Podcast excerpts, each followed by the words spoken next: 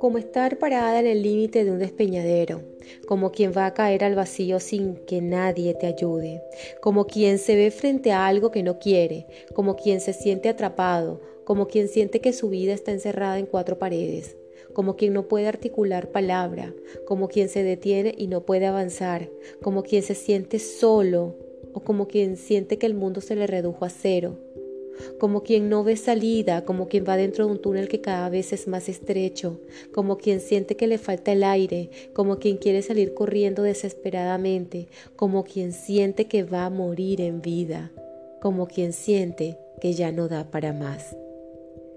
Estas y muchas otras caras tiene esa inmensa sombra que se forma ante nosotros. No la podemos tocar, no la podemos oler, no la podemos oír, pero sí se puede sentir y de una manera tan absoluta que pareciera que nos abraza muy fuerte y cada vez más, asfixiándonos y dejándonos sin aire y sin esperanzas. Para quien lo ha conocido, sabe que al final es toda una energía gigantesca que produce nuestra mente en base a aquello que no queremos, que rechazamos, que deploramos, en base a aquello con lo que luchamos para que ni siquiera exista. Es la debilidad más común en estos días, tanto así que a veces el ser humano siente miedo por no sentir miedo. Cree que la ausencia de éste es algo parecido a una anomalía. En estos tiempos tan acelerados, el miedo se va transformando en distintas figuras que lo disimulan para que éste se pueda colar, albergándose en tu interior sin que ni siquiera lo notes.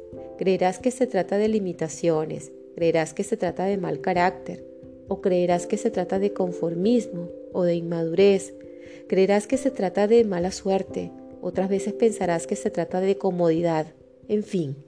Serán tantas las máscaras que usará solo para sembrarse en ti como aquello que se cuela de forma natural sin que puedas llegar a él. Encontrarlo en ocasiones cuesta mucho. Pudiera ser que comiences a sentir inquietud, inconformidad, cierto malestar interno sin saber de qué se trata. Habrán manifestaciones que abruptamente se muestren y llamen la atención de aquellos que te rodean. Habrán momentos en que te pregunten ¿qué te pasa? ¿Por qué tanta hostilidad? Mal humor, apatía, en fin, tu organismo comienza a rebelarse contra ese cuerpo extraño que habita en ti y no lo sabes. Lo especial de todos estos síntomas, características o como lo quieran llamar, es que no hay escáner o rayos científicos especiales que lo puedan ubicar y extraer en una operación sencilla y corta. Para ir hacia él se debe usar otra técnica mucho más humana y dependerá única y exclusivamente de ti. El reto es interesante y si sabemos que lo tenemos que encontrar, se expande de tal manera que llegas a sentir miedo de encontrar tus propios miedos.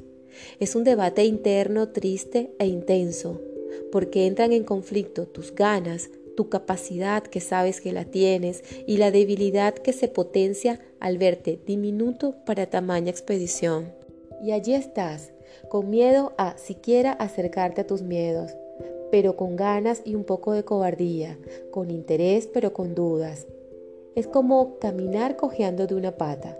Lo importante es que si avanzas mientras dudas, las expectativas son positivas y si te detienes porque eres un ser que se acobarda también, entonces tocará buscar ayuda para continuar y esta deberá ser provisional. Es como entrar al bosque y tener siempre un auxilio para cuando lo necesites. Cuando el miedo sepa que vas a su escondite, se desdoblará para penetrar en varias áreas y tratar de quedarse contigo de alguna manera. Una parte irá a tus emociones, la otra a tus pensamientos, la otra a tus mecanismos de defensa y otra se presentará en tus sueños. En algunas oportunidades se hará pasar por excusas para que desistas. Puede ser que pienses, no es para tanto, total, soy un ser humano con errores y equivocaciones. Otra podría ser, ¿en verdad vale la pena tanto sufrimiento y desgaste solo para esto? Seguiré siendo lo que soy y ya. Y una muy común es, no puedo perder la oportunidad de este viaje o de estas clases o de esta oferta que me llevará todo el año. Lo importante para el miedo es que lo puedas evadir con cualquier distractor para que tu mente se enfoque en otros escenarios y no en él. Tus inquietudes siempre te quieren indicar algo. Tus descontentos sin sentidos tienen un mensaje. Tus tristezas injustificadas son golpecitos que están tocando a tu puerta. Todo aquello extraordinario que te ocurra sin sentido alguno son correspondencias que te fueron enviadas para indicarte algo. Por eso atiéndelas. Si no sabes cómo, busca ayuda. Habla, escribe, conversa pero que esa sensación desagradable de miedo que te detiene o te entorpece de alguna manera no se quede instalado en ti, porque tú no naciste con él. Nacimos libres para flotar de forma natural y cuando esta libertad se ve coartada de alguna manera, busquemos las alternativas que tengamos y tomemos la que más se identifique con nosotros, con nuestra naturaleza, con nuestra estructura, nuestra forma de pensar que sea más que una motivación, más que una referencia o que la experiencia de otros. Que seas tú quien con ayuda logras avanzar en aquello que te da miedo. Así que vamos, toca comenzar.